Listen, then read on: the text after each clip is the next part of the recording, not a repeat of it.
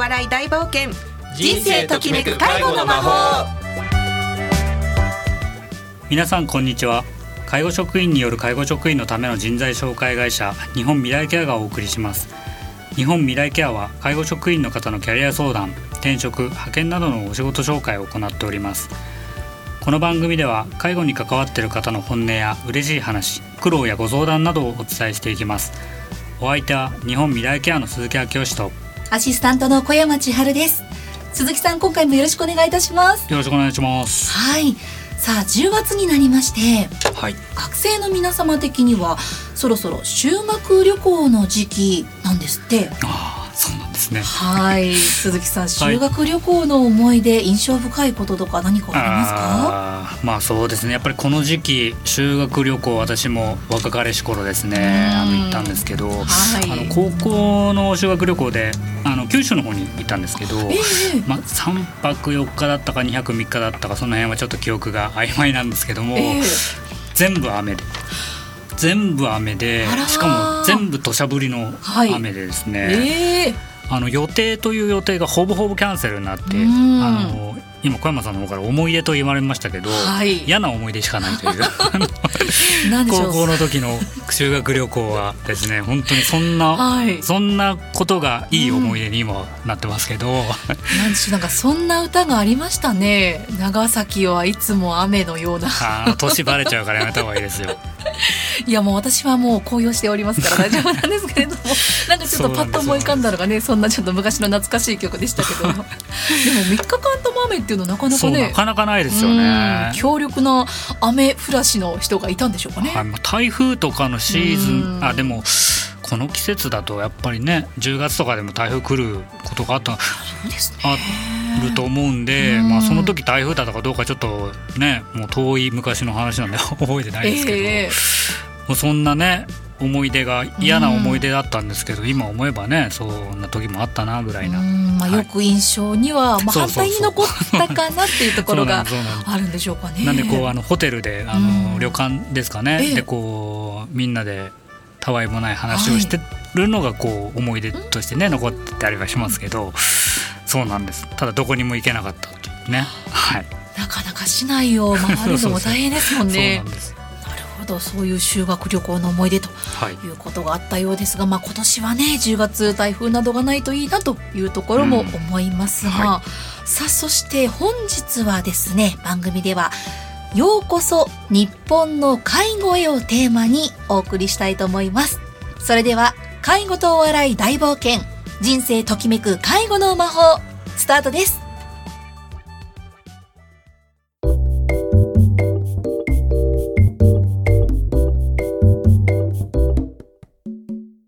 改めまして株式会社日本未来ケアの鈴木明義です。アシスタントの小山千春です。本日のゲストは、ケアマネージャーの五郎さん、日本未来ケアの吉田さん、そして外国人介護スタッフを東北地方で施設長、人材派遣会社で外国人スタッフと共に働かれていたご経験をお持ちの浜さんをお迎えして、ようこそ日本の介護へをテーマにお話を伺っていきます。皆様よろしくお願いいたします。よろしくお願よろしくおいします。願いいたしますお願いいたします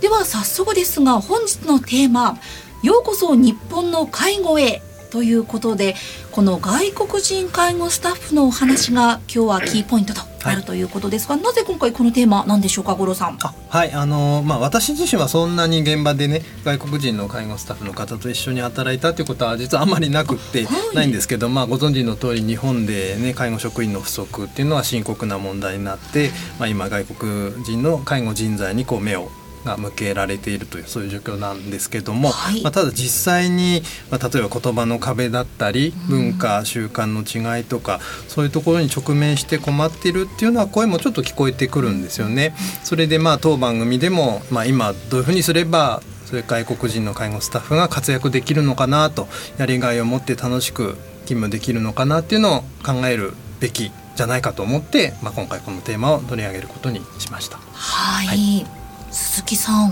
はいあのーはい、私もあのー、まあ、仕事からこう人材紹介会社派遣会社というところでこう外国人スタッフの、あのー、担当させていただくことも多いんですけども、えー、やっぱりこうご紹介するにあたってですね、あのやっぱりこう、あの紹介する先の事業所さんの反応としてですね、うん、やっぱりこうどうしてもこう日本人をご紹介するのとは違った反応を示されるというか、うん、なんかそこになんか引っかかるのかなんかこうそうですね壁がある壁を作られてしまうというかそういったちょっと経験を何度もしてまして、まあ、ちょっとその辺あの事業所さんっていうんですかねあの、はい仕事先の方々はどういうふうに感じていらっしゃるのかなっていうところをあの今回あのいい機会だなと思いましてあのぜひお話伺えればなと思いましてはい。本日はよろしくお願いしますというところですね、はい、かしこまりました。そして今回のこのキーワードに関するえ心強いゲストの方をお迎えしております。今回のゲスト浜さん。よろしくお願いいたします。はい浜です、え現場の方では浜さんと呼ばれてましたえー、日本人でありながらおのぼりさんで、えー、東京見学に参りました。こういう機会でね皆さんと交流を深めながら現場の声をお届けしたいと思います。よろしくお願いします。はいよろしくお願いいたします。さあ早速今自己紹介をいただきましたがえ今回のお話はですね、えー、外国人労働者に関する難しい制度だったり仕組みのお話こういったお話は別の機会で伺うとしまして本日は浜さんのご経験をもとにあるある話であったりざっくばらんに現場のお話を伺っていきまして、まあ、どうやったら現場で外国人介護スタッフの皆様がまあ生き生きと働けるのかというのを伺っていきたいと思います。ではまず最初素朴な疑問なんですが浜さん、はい、現場でですね、はい、外国人介護スタッフの皆様でまあ困っったことであったりご苦労されたことっていうのはどういうことがあるんでしょうか？そうですね。やはりあのよく言われるのがコミュニケーションであるとか、介護現場における記録の問題ですね。こういったのはやっぱりどうしても発生いたします、はい、記録の問題皆様いかがですか？そうですね。やっぱり、はい、あのまずは言葉がちゃんとねこう伝わるのかなっていうのはなんとなくあの心配なところだし、まあ、記録を書くっていうのも本当にあの皆さんおできになるのかなっていうのは確かに疑問ですよね。はい、日本語でやはり記録はされるんですよね。そうですね。そうですよね。はいまあ、よくあの外国の方外国人の方こうメモを取らないっていうこう話をよく私耳にすることがあるんですけどもやっぱこうよくよく考えるとその外国の方ってこうまあ確かに何十年もねこう外国あの日本にいらっしゃれば日本語の読み書きあの完璧なマスターしている方も多数いると思うんですけどもやっぱりこう10年未満とか5年ぐらいの方ってやっぱりこうあのまだそこまでしっかりと日本語をこうマスターされてない状況ではですね、やっぱり日本語でこう、あのいろいろ説明を受けてもおそらくそれを頭の中でこう母国語にこう変換してそれをこうメモに書いたりとかすると思うんですけど、まあ、ままずそこで手間になってしまって、あの言ってることをごご自分のそのなん母国語に変換する作業でちょっと時間を食ってしまってそれであの後手後手になってしまってメモを取らなくなるとかですね、まあ、そういったことってあの多分にあると思うんですよね。うん、なのでその辺からこう徐々に徐々にそのコミュニケーションにあのこう言ったのに向こうは返してくれないとかそういったちょっと歪みができてきていざこざというかそういうのにつながることは多いんじゃないかなと思うんですけどその辺浜さんどうでしょうか？そうですね。あの私のいた施設の方ではいろいろマニュアルがあるんですね、まあ、介護施設はどこもマニュアルがお持ちだと思うんですけれどもマニュアルには英語表記で翻訳したものを用意してあります。翻訳？はい、はいまあ、これねちょっと難しい作業ですからねやっぱり専門家の方にお願いはするんですけれどもやっぱり先ほどねおっしゃられたようなメモを取りにくいという部分に関しましてはこちら側の準備も必要であるということはやっぱりねやっぱ外国の方々のお力を借りるという気持ちの中でお迎えをする準備といういわゆるおもてなしっていうところが大事なのかなというふうに思っておりましたね。えー、まあ、そういうふうにあの浜さんのようにそういうふうにね あの思ってくれる事業者さんだけならいいんですけど なかなかそうもいかない現状があると思うんですけど、まあ、やっぱりそういうおもてなし精神が大事だと、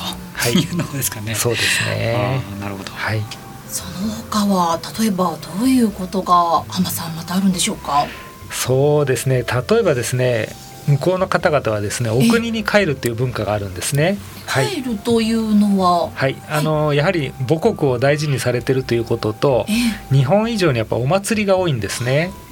国を挙げての。よくはねあのお隣の大きな大陸ではね、あの旧正月っていう文化がありますし、ありますね、えー、今介護の現場で多いあのあた温かい国の方たちは島それぞれにやっぱりお祭りがありますのでそういったお祭りに帰ってまあ、ファミリーでお祭りをするということもありますのでね、はい、長期で帰ることもあります。はい、本国に帰るでもそうなると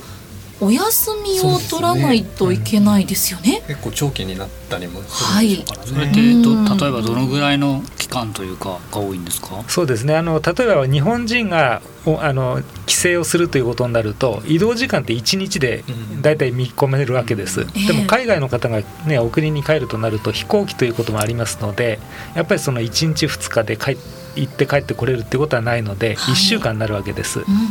で日本人の特性としまして何月何日から休みですっていうことが結構初めと終わりがきっちり決まると思うんですけれども、はい、なかなかねそこら辺は飛行機のこともありますので、前後1日2日ぶれることは多いんですね。それをやっぱり現場の方では嫌う傾向がやっぱり私の施設ではありましたね。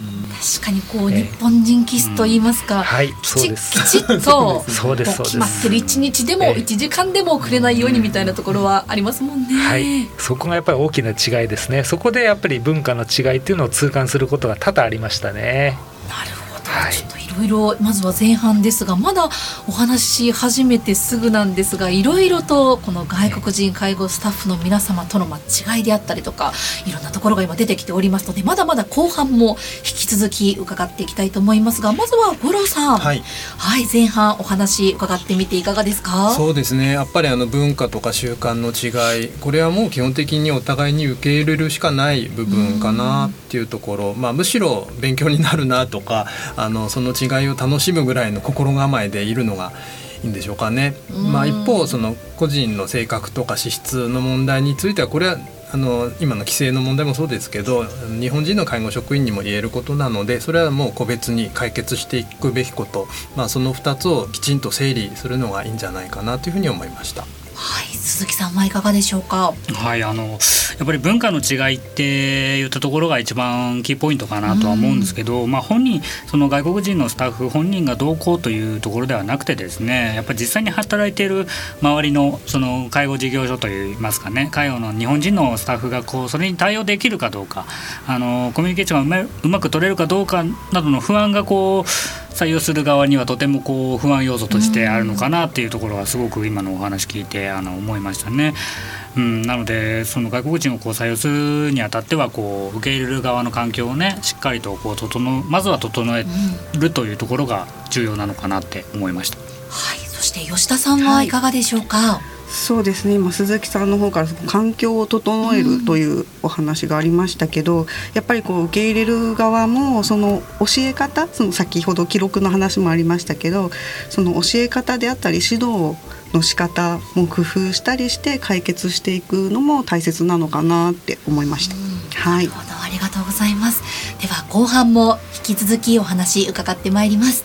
それではここで一曲お送りします。楽曲はレミー・シャンド The Way I Feel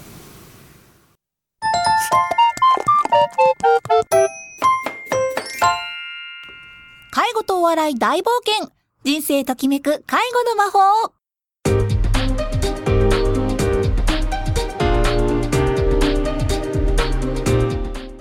改めまして株式会社日本未来ケアの鈴木明義です。アシスタントの小山千春です。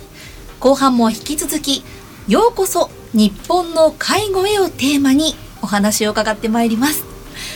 それでは早速ですが後半吉田さん。はい。はい。浜さんにですね、はい、伺ってみたいことズバリ聞いてみたいなっていうことってありますか？そうですね。あの前半でその困ったことであったり苦労した点っていうお話があったのでこう逆に外国の方だからこそこう良かったところとか、はい、そういうところがあるのかなっていうのを浜さんに聞きたいと思います。はい、はい、浜さんいかがでしょうか？はい、よくぞ聞いていただきました。えっと私の施設ではですね、デイサービスというのを展開しておりました。はい、でリスナーの皆さんはね、デイサービスというとお分かりになる方もそうでない方もいらっしゃると思うんですけれども、えー、昼間の時間帯にですね、楽しみに来るという場所になります。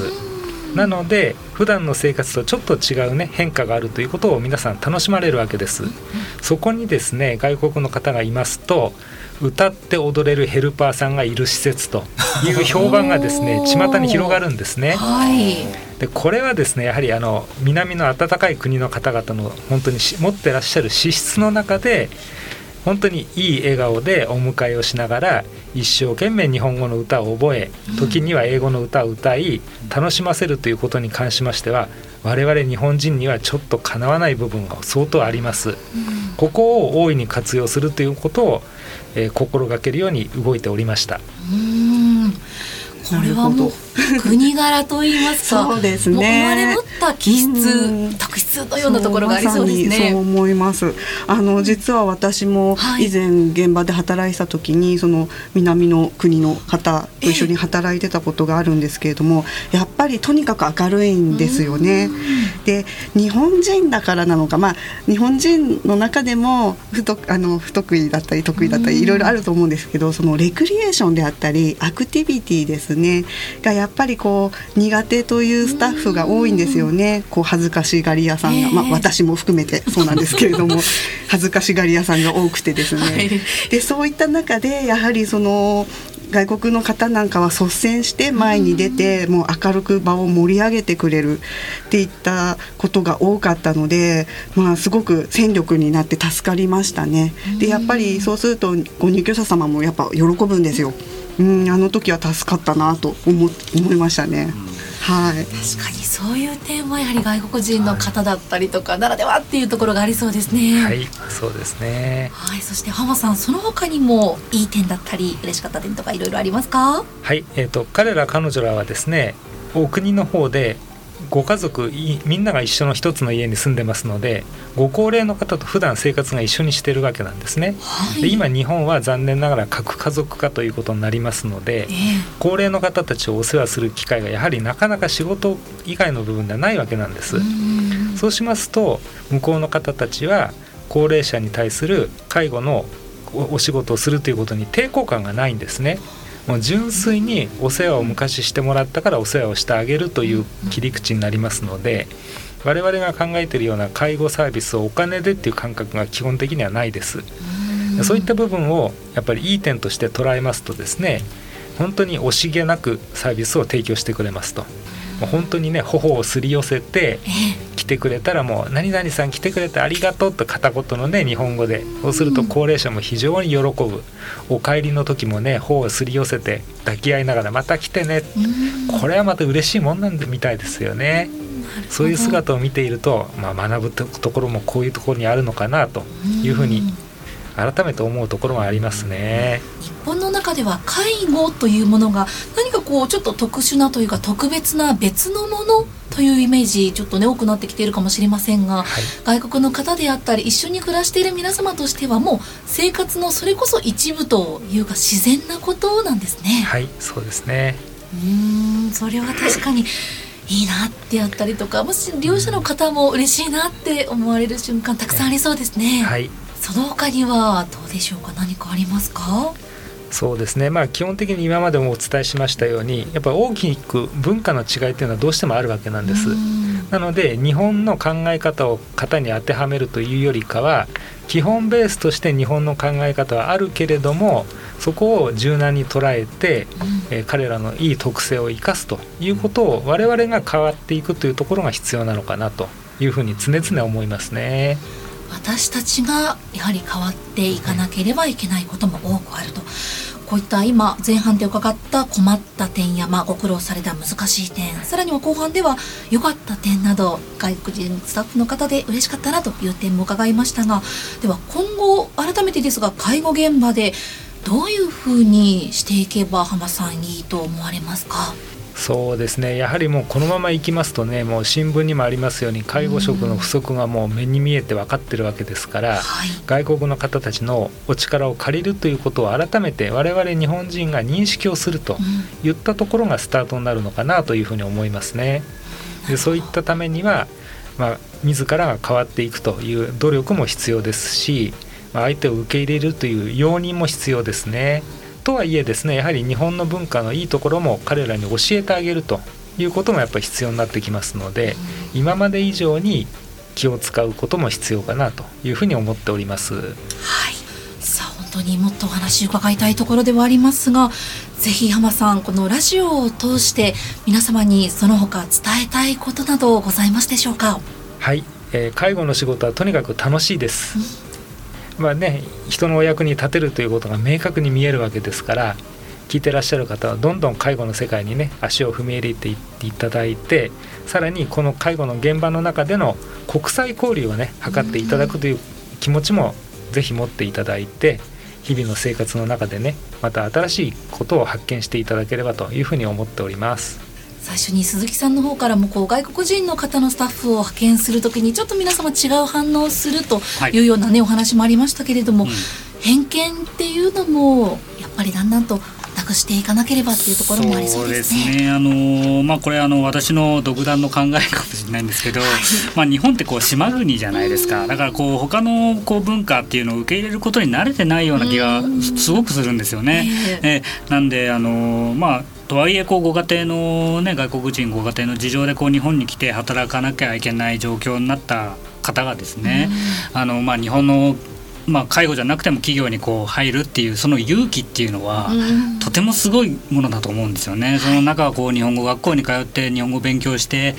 23カ国語話せる方なんてざらにいますし私なんて日本語しか喋れないですからね。本当に。あの英語も何言ってかちむかんぶですからもうそういったあのものからするとですねもう尊敬の念しかないんですよね。もう本当その外国人の方をこうあの日本の文化に合わないからってもう排除するんではなくて、まずはその尊敬の念といいますかこうリスペクトするっていうところから始めればですね壁っていうのはこうだいぶ低くなるし、あのね今浜さんがおっしゃったように今後日本にとっては高齢社会がねもう本当すぐそこまで来てるんで、まあ、そういったところからちょっとずつね、あのまずはリスペクトというところから始めていきましょうというところですかね。はい、はいさあ吉田さん本日お話伺ってどうでしたか、はい、そうですね。あの、まあ、国が違うからとか文化が違うからというマイナスなイメージを持つのではなくて結局一緒に現場で働く仲間には変わりないのでそのスタッフ同士仲間同士でフォローし合いながらこう楽しく働ける環境を作っていけたらいいのかなと思いました。はい、そして最後に五郎さん、はい、いかがだったでしょうか？そうですね。本当によく考えると彼らこそ、ね、家族と離れてたりとか、まあ、単身で異国の地に身を置いてすごい不安の中であの頑張ってると思うんですね。あのその人たちにやっぱり相手を思いやる気持ちを持って接していかなきゃいけないんだなっていうのを切実に思いました。あとはあの介護の現場でぜひ活躍してほしいなっていうことも合わせてあの思っています。はい。今日はどうもありがとうございます、はいもっと今後こういったお話も伺ってみたいと思います。今回も皆様ありがとうございました。ありがとうございました。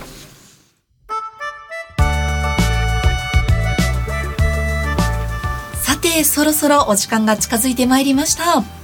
えー、本日はこのエンディングのお時間に、えー、数多く寄せられている全国のリスナーの皆様のメッセージの中から一通取り上げてご紹介したいと思いますラジオネーム福祉のおっさんからいただきました。ありがとうございます、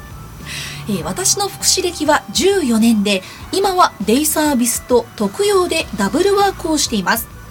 デイサービスでは管理者として働いていますが今年の6月に今の事業所が他の会社に事業場とされ人員が総入れ替えとなりました。ここに入ってきたのがバリバリのおばちゃんの50代看護師に介護職員。60代の生活相談員でした。自分は今39歳になりますがまさか自分より年上しか入社してこないとは思ってもいませんでした。管理する側としては2ヶ月ほど経ちますがこのおばちゃんたち協調性があったりなかったりです。看護師おばちゃんは常勤なのに有給がまだない中でも平気で連休を取ります。生活相談員のおばちゃんもよくわからないのですがトレーニングが趣味らしく業務中に筋トレをしたりします。自由すぎて自由という言葉を履き違えているような気もしなくないですがワンポイントアドバイスとして介護業界の経験豊富な皆さんならではのメッセージをもらえると嬉しいです。今年も放送を楽しみにしていますといただいているんですが、ちょっとワンポイントアドバイスをいただいてもよろしいでしょうかね？はい、はい。えーまあ介護の職場って結構ね女性の職員さんがたくさんいてその中に男性がポツンっていうのはよくありがちなんですけど、うん。まあ私もあのー経験しましたが、まあしかも自分がまとめなきゃいけないとなると、はい。なおさら大変かなと想像するんですが、まあうまくいったケースを思い出すとやっぱりコミュニケーションがうまくいってるとあのーうまくいってあのできたかなと、まあ、仕事以外のことも含めてよく相手の、ね、話を聞く機会を設けて、まあ、それが土台になって、まあ、何でも言い合える関係ができると、まあ、これは外国の方でも、あの同じかなというふうに思って聞いてましたが、はい、そんなところで。